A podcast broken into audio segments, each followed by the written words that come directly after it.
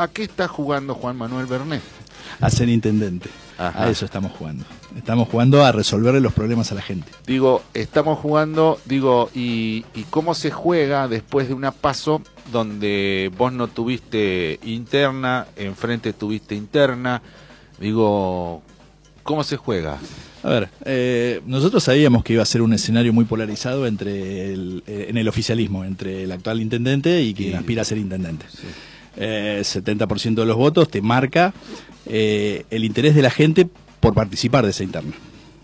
esto de decir, el núcleo duro de Castelli queriendo que Castelli siga siendo intendente y no puedo decir el núcleo duro de Reyes porque Reyes hablemos eh, que en, el votante de, Diego Reyes que viste digo viste desconformes con eh, digo heridos de, de, Facundo desconformes con Facundo eh, desconformes con Facundo que no votarían peronismo o peronismo que dicen bueno si sacamos a Facundo por ahí no peleamos contra una billetera digo hay cuántas cosas hay todas esas cosas que vos dijiste están están todas Está el descontento con Castelli, que fue muy grande. A ver, eh, tres semanas antes de la elección, todo el mundo sabía, y era un rumor en la calle, que hay que votarlo a Reyes para sacarlo a Castelli. O sea, eso la calle te lo decía, eh, pacientes que iban al consultorio me lo decían, gente allegada a mía me lo decía. Entonces, es decir, eh, eso era lo más fuerte, era eso. Después, que hay votos prestados del peronismo, seguramente porque si no, no se entiende que el 71% de los, de los votantes se involucraran en, esa, en esa interna. Eh, lo charlaba con Kisilov y con Bianco estos días, cuando estuve con ellos, eh, que a ellos también les, llamó la atención porque normalmente ellos siguen, ellos siguen los, los guarismos y 55, 56, eso era más o menos lo que siempre pero Ahora hay una fuga, sin duda. Exacto, pero a ver, eh, lo que yo digo que fue un voto castigo, que lo que tuvo Reyes, aprovechó el voto castigo hacia la gestión del intendente, pero no creo que se transforme en un, voto de confianza. O sea, yo creo que la gente decía, bueno, queremos a Castelli, es la única oportunidad o la única forma que entendió el electorado que podía decir basta con esta gestión, eh, y ahora es barajar y dar de vuelta. O sea, yo creo que todos los candidatos o los principales candidatos estamos en condiciones de poder acceder a la intendencia y bueno, lo hará aquel que muestre mayor poder de gestión, que muestre mayor convencimiento en la sociedad de cuáles son sus objetivos y cómo los va a llevar adelante, eh, sabiendo que lo que se va a recibir va a ser una herencia complicada. Pero bueno, ahí está la, astucia de cada, de cada proyecto que tenga cada candidato de cómo lo va a llevar adelante. Eh, vos hablás, eh, digo, después de eso seguramente, bueno, ayer hablaba con Bruno Irion que baja su lista, ¿no? Son 200 votos, este, que no va a participar en la general, por bueno, un cuestionamiento que lo vamos a tener seguramente más adelante para que lo explique. Digo, pero vos te reunís con ellos, decís, bueno, Bruno, si vos no vas, venís con nosotros. Te reuniste con Facundo, decir, Facundo, eh, no me das una mano o no sé. Eh, digo, alguno me puede llegar a decir, eh, el, voto también es de la gente, sí, yo sé que eso, pero digo, también está el ayudín ese de que vos tengas algunos punteritos vivos y que digan, che, mira, vamos a darle una mano a Juan y como medio que te deben un favor, eh, dice, bueno, está bien, si me lo pide, imagínate, me lo pide Carcedo, que por ahí me consiguió una garrafa o lo que sea, y yo estaba, y ahora me dice, viste, yo estuve, pero bueno, ahora te pido un favor, eh, a, a Juan o, a Pedro o a, al que sea. Digo, ah, existe eso, porque está bien, el voto de la gente, sí, pero también existe que no es decisivo, pero... A ver, uno trata de buscar el voto de obviamente los dolidos de Castelli, los que ahora están como sin rumbo viendo a dónde se van a, a dónde se van a poner.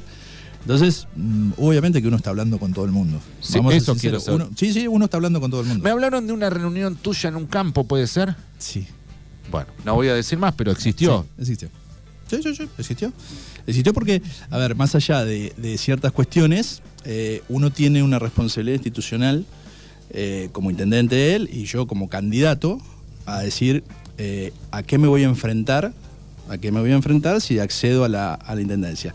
¿Qué es lo que necesitas y qué te puedo ayudar? Porque obviamente nosotros tenemos mucho acceso a, a, a Bianco, a López, que es el ministro de Hacienda, eh, pero también tenemos mucho acceso al, al virtual presidente, va a sonar feo, pero en definitiva, hoy quien, quien está al frente de la economía de este país es Sergio Massa, que es candidato a presidente. Entonces, Sí.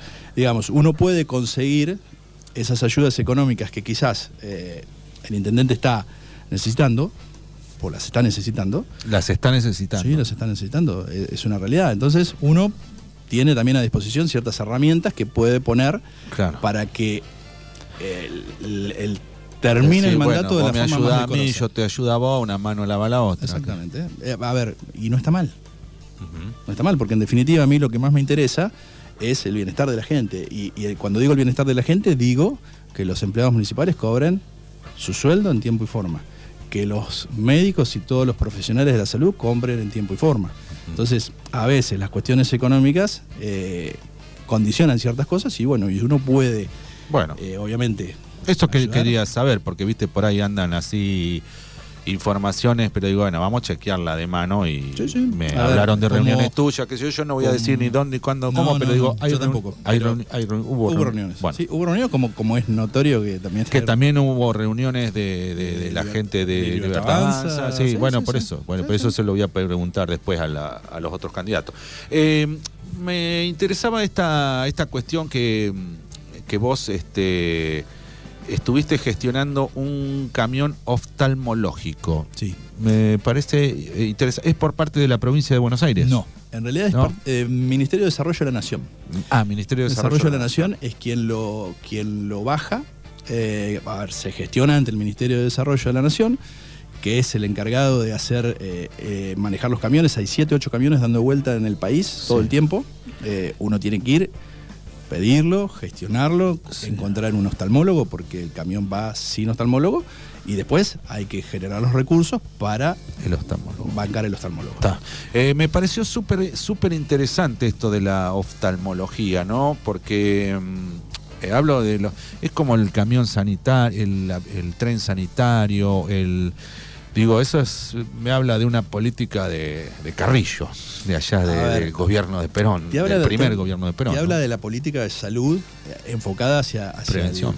el paciente, hacia el paciente y a la prevención de ciertas patologías. Claro, pero eso de acercar, vos decís, bueno, Totalmente. eh, si Mahoma no va a la montaña, viste, vos decís, bueno, ¿cómo llego yo? Eh, porque muchas veces no, hay gente acá o en todos lados que por ahí no pueden este, irse en un taxi. eh, Que no puede, no puede pagar la consulta, Ruso. Ni siquiera eh, la bueno, consulta. eso, O sea- por eso, ni siquiera la consulta, imagínate de tener que irse a Bahía o, a, viste, comprar los anteojos o los, los cosos. Digo, me, me parece que así como eso, eh, está bueno el acercar. eh, Es, eh, estar cerca a la gente. Y estar cerca a la gente es traer cosas que la gente hoy no tiene en el distrito. Hablamos de este distrito, es decir, yo recuerdo cuando el intendente habló en la apertura de sesiones del Consejo Deliberante y habló de crear un programa de salud visual. Te estoy hablando en marzo, primero de marzo. Estamos ocho meses después, seis meses después.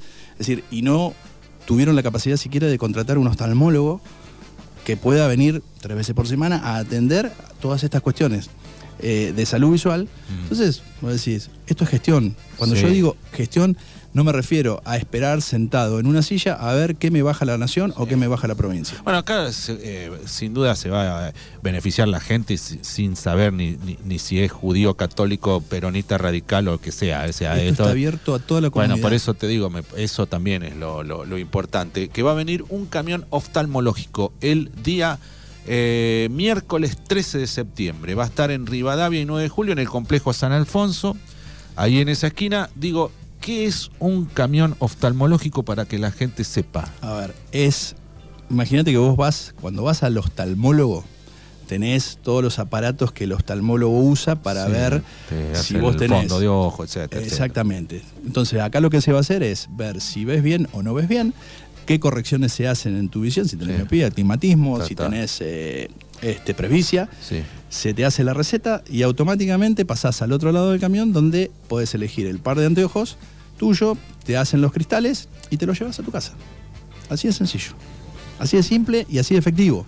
Entonces, estas son políticas que están no es que las inventó Bernet, están y que eh, están a disposición de todos los municipios. O sea, yo hablé con el director que va a venir, eh, que maneja esta parte del, del ministerio, y estaban en las eras ahora. De las eras vienen para Puan, de Puan van a Torquín, de Torquín van a Tres Arroyos, Tres Arroyos Bahía Blanca, Bahía Blanca Villarino. O sea, O sea- están los intendentes, o en este caso nosotros Sí. como candidatos gestionando que esto pase por nuestras localidades. Me encantaría ¿Y por que pasaran no todas las pasó localidades. antes? Porque no hay gestión. Porque no hay gestión, porque esperamos que las cosas vengan mágicamente y a veces hay que ir a buscarlas. Cuando yo digo, vos lo que tenés por coparticipación lo tenés y nadie te lo saca porque es una ley, pero el resto de las cosas que está por fuera de la coparticipación, tenés que ir a buscarlas. Y si vos no tenés un servicio oftalmológico en el distrito de Puan, pues tenés que ir a buscar algo que lo suplante. Sí. Entonces, a ver, eh, nosotros estamos tratando de gestionar ahora que venga otro camión o otro programa que, que tiene que ver con oftalmopediatría. Eh, y yo he estado con la gente de salud provincial Es, es la salud Eh, vi- visual de los de, bebés. lo- de los niños, Sí. de, de 13 para abajo. 13. Esto es de 13 para arriba, Ah, estos son de 13 de años 13 años hacia arriba. adelante. en adelante. Bueno, estamos tratando de ver de 13 años hacia abajo, si podemos contratarlo. Eso va a las escuelas, Claro. pues, pues el screening se hace en las escuelas. Sí, claro. Entonces necesitas un oftalmopediatra. Que ya me contacté con un oftalmopediatra y quedamos en hablar de cuando pudiéramos hacer ese programa, el tipo venía. Entonces es decir, esto es gestión, muchachos. no, no, no. Cuando uno habla de gestión, habla de estas cosas, de ir a buscar lo Estos que programas ya estaban de antes. Años. Años hace que está esto. Eh, bueno, van a estar en Villa Iris el lunes 11, en el Centro de Jubilados, en Puan el martes 12 eh, y el miércoles 13 aquí en Darregueira, ahí en el complejo San Alfonso. Vos lo explicaste. Sí, Entran, ese le hacen la- la- el, el diagnóstico y se van con los anteojos. Digo, gratis es. Es gratis. Sí. Gratis, gratis, gratis. Gratis. Gratis es cero pesos. Hay Y mensajes, por ahí alguno va a decir, sí, pero esos marcos no me gustan de los anteojos. hay, mensa- hay mensajes eh, preguntando sobre el teléfono que no atiende, pero es por WhatsApp. Es por WhatsApp. Es por WhatsApp. Es por WhatsApp. Tiene que dejar sus datos. Igualmente, acá me pasa la, la chica que está encargada de eso, que dice, eran las 3 de la mañana y seguía sonando el teléfono. Claro, porque Eh, están escribiendo que no atienden, pero es por WhatsApp. Dejemos- la idea es, es por WhatsApp mandar el nombre, apellido, la localidad que elige a dónde va a ir eh, y el número de teléfono va a quedar registrado. Se está armando una planilla de Excel. Muchas veces se va a devolver el llamado. Se, va, a devolver el de llamado. contactar otra vez, Eh, claro. Y te digo, lo que tenemos hasta ahora que me han pasado, tenemos eh, en Puan más de 120 turnos, 80 en Regueira, 70 en Villa Iris. Oh. O sea, eh, y me dice, y aún me quedan por contestar más de 50 mensajes sin Ah, abrir. Y es a partir de las 9 horas hasta que las velas no ardan, ¿no? Que, Eh, sí, a ver, el camión tiene una, una cantidad limitada de turnos. O Sí. sea, limitada es, Claro. eh, no creo que podamos pasar más de 100, eh, más de 100 turnos eh, en el día. Pero, a ver, esto no va a ser la primera vez que venga. La idea es Sí. ver si podemos volver a traerlo en algún Sí. momento. A ver, si me toca ser intendente, yo me comprometo, primero me comprometo a ver si puedo conseguir un oftalmólogo fijo para acá, para el distrito de Puan. Esa va a ser mi primera visión sobre la oftalmología. Pero mientras tanto, si no puedo, porque es un recurso difícil, o, o traer estas cosas que ayudan a solucionar. Eh, pero imaginate que entrás y ya salís con los anteojos, te solucionan la Sí, vida. o sea, Sí, y a ver, y aquellos que tengan un- una refracción mayor a la que viene en el camión, porque voy a decir, Sí. lo tengo que mandar al laboratorio, te dice el óptico, con, razón, ¿por qué? Porque no lo puede resolver ahí porque no Claro, tiene los por- cristales ahí. exacto. Bueno, esa gente que tenga una, una dioptría alta, Sí. Le van a venir en 20 días, 25 días En el par de correo, lentes. por correo, seguramente. Exactamente, Está. sí, por correo. Bueno. Nos están pidiendo el, el número de teléfono, lo vamos a, a nombrar 2923 43 22 99. Ese es el número. Por WhatsApp. Por WhatsApp, si hay alguien que no tiene WhatsApp o que no entiende de WhatsApp, bueno, puede buscar algún conocido Sí, que lo haga a través de, de este Y- sistema. Y, y quizás si llamás y, y está desatorada Marlene, te va a poder, este, te va a poder responder o te va a poder atender. Sí, Eh, pero lo mejor ya queda por WhatsApp guardado. Y yo ya. lo que No, pero pienso, digo, por estamos- ahí hay mucha gente mayor, adulto mayor, que, que no tiene WhatsApp o no Sí. maneja WhatsApp. Bueno, un nieto, un vecino, Exacto. qué sé yo. lo puede- 2923 43 22 99. Bueno, sí, la verdad que hay mucha demanda de esto. Sí. Y, así que miércoles 13 a partir de las 9 horas, ahí en la esquina de la plaza, en el complejo San Alfonso, va a estar el camión oftalmológico, controles y anteojos en el día. ¿eh? Concurrir con el DNI, fotocopia de DNI. eh, y es a partir de los 13 años totalmente gratuito. Incluso, vamos a agregar algo, porque vos decías de la provincia de Buenos Aires. El logo de la provincia de Buenos Aires está ahí porque va a estar la posta sanitaria también, colaborando con nosotros. Eh, se va a tomar eh, la presión a, las- a las personas Ajá. que estén ahí, se va a hacer test de leucemia. O sea, vamos a estar eh, completo, Sí. digamos. No solo los oftalmológicos, también se va a hacer control de salud. Sí, yo recuerdo una vez que estuvo ese tren sanitario que también hacían los anteojos. Tenía un vagón que era de oftalmología. Había varios vagones de, todo y había uno que hacían las recetas de los anteojos en, el, en el día. Sí. Eh, bueno, no sé, Juan Manuel, ya mm, no, se nos fue el tiempo. No sé si tenés algo para No, agregar. Vamos a seguir hablando seguramente sobre tu programa de, de gobierno, de lo que querés. eh, Sí, incluso estuve, te cuento que estuve reunido con, con la gente del director de vialidad, con Hernán Zurueta. Sí, Eh, estuve con Jorge Donofrio por el tema de transporte que, que había salido Sí. en la campaña. Eh, estamos muy cerca, muy cerca de lograr.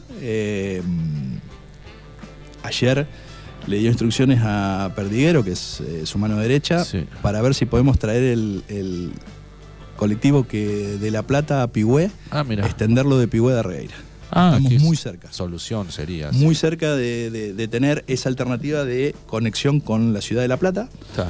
Hay 200 chicos más o Sí. menos estudiando en el distrito en La Plata. Sí, porque, porque, porque está en Bordenave, está San Miguel, está o sea, todo. No es lo mismo, ¿viste? No conocíamos ese dato, 200 hay. 200 hay. Es Sí, un montón. Sí, eh, núcleo, digo, mm, zonal, Eh, así. Zonal, lo que es, eh, lo que es este Puan, eh, Felipe Solá, Sí. eh, Bordenave, 17 de agosto, eh, Darregueira, Sí. o sea, y después agregás obviamente que yo, San Miguel está más cerca de acá que ir a Exacto, Barué. Exacto. Y, y yo le explicaba a Donofrio, eh, no solamente es el costo del pasaje que tiene que afrontar la familia, sino que si vos no tenés en tu lugar, tenés que trasladarte a Tapigüé, con Sí. lo que conlleva llevar 100 kilómetros y volver 100 kilómetros, las rutas, que fue lo que hablé con Isurueta, con Vialidad. Que ¿Alguien va, va, va a pintar un poco las rutas, Sí. Juan Manuel? ¿Hablaste de eso? Porque Hablé- hace hablé- mil años que, hablé dos sinceramente, ir de noche por, por las internas acá de- es... Sí. Bueno, y, y está el dato, eh, digo, está el dato entre Azopardo y Puan en los últimos Tres Sí, semanas. Tres, Tres, semanas. cuatro semanas. hubo tres,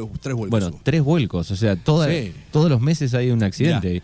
Eh, ¿Qué me pasó con Isurueta? Eh, cuando me presenté, le dije soy el candidato a intendente de Unión por la Patria en Puan. eh, dos cosas que me, me choquearon. La primera es, me dijo, no conozco al intendente de Puan. No le vi la cara nunca. Y digo, Bueno, bueno, pero pero, algún, contacto, algún algún contacto de secretario, tenés. El secretario, alguien. Buscó en el teléfono, no tengo ningún contacto de Puan. Entonces, eh, yo me sentí un poquito, decir, con vergüenza, decir, pero bueno, le digo, pero no tenés, eh, en las últimas tres semanas hubo tres vuelcos. eh, yo ya había hablado con Bianco y Bianco le había pasado cierta información. Cuando yo llegué ya tenía la laptop abierta sobre Puan, eh, el Google Maps. Y recorrimos la ruta juntos y le explicaba cuáles eran las curvas.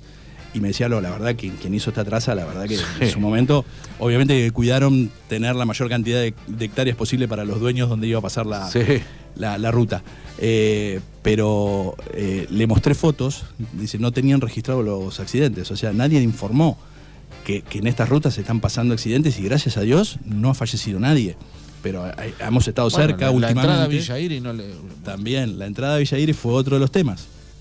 Ahí que me explicó Hernán, que es una ruta nacional, por lo tanto, eh, Nación es la que tiene que Exacto. intervenir Vialidad Nacional. Pero, me dijo, tengo muy buena relación con Gustavo Tranquil, que es el, el director de esta Sí, zona, Que es de Torkins.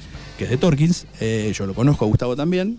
Eh, lo que se comprometió a hacer es dos cosas. La primera, la licitación para marcar la, Claro, marcarlo, la sí. ruta. Marcar, son- le dije, son 110 kilómetros. De Puan a, a Villa Iris, Sí. más eh, lo, Sí, de, de Bordenave de. Reguera. Son 10 110 kilómetros. O sea, que no está Pero marcarlo de los dos lados y Exactamente. a la mitad. Porque Y no- eh, lo que se, también se comprometió es a, de emergencia bajar cartelería, señalética, porque necesitamos Sí. que esté 200 metros antes avisada que hay una curva. Y con respecto a la rotonda de Villa Iris, eh, va a hablar con Trankels. Yo tengo a esta altura eh, información de que no hay ningún expediente presentado por la municipalidad haciendo un pedido. Mm. acompañando un pedido de la, de la rotonda. Entonces me dijo, voy a hablar con Tranques, igualmente voy a poner a mis técnicos a trabajar en el diseño de una rotonda. Claro. ¿Por qué? Porque si Primero hay que. yo tengo el diseño de la rotonda, lo que puedo hacer es decir, mira Gustavo, acá tengo la de- el, el diseño de mis técnicos, la rotonda se podría hacer de esta manera, vos ponele presupuesto y licitala.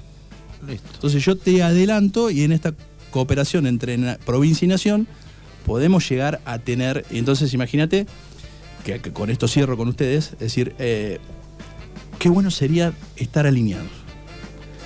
Municipio, provincia, veremos nación, yo tengo confianza en nación, pero es decir, estas cuestiones que después vos vayas como intendente a decir necesito esto, tenés la respuesta de provincia y decir quédate tranquilo que vamos Me a acompañar juntos el municipio y provincia a presionar a la nación para que se solucionen los temas. Entonces creo que estamos ante una oportunidad eh, de decir, muchachos, 25 años de Cambiemos, Frente Vecinal o como quieran llamarlo.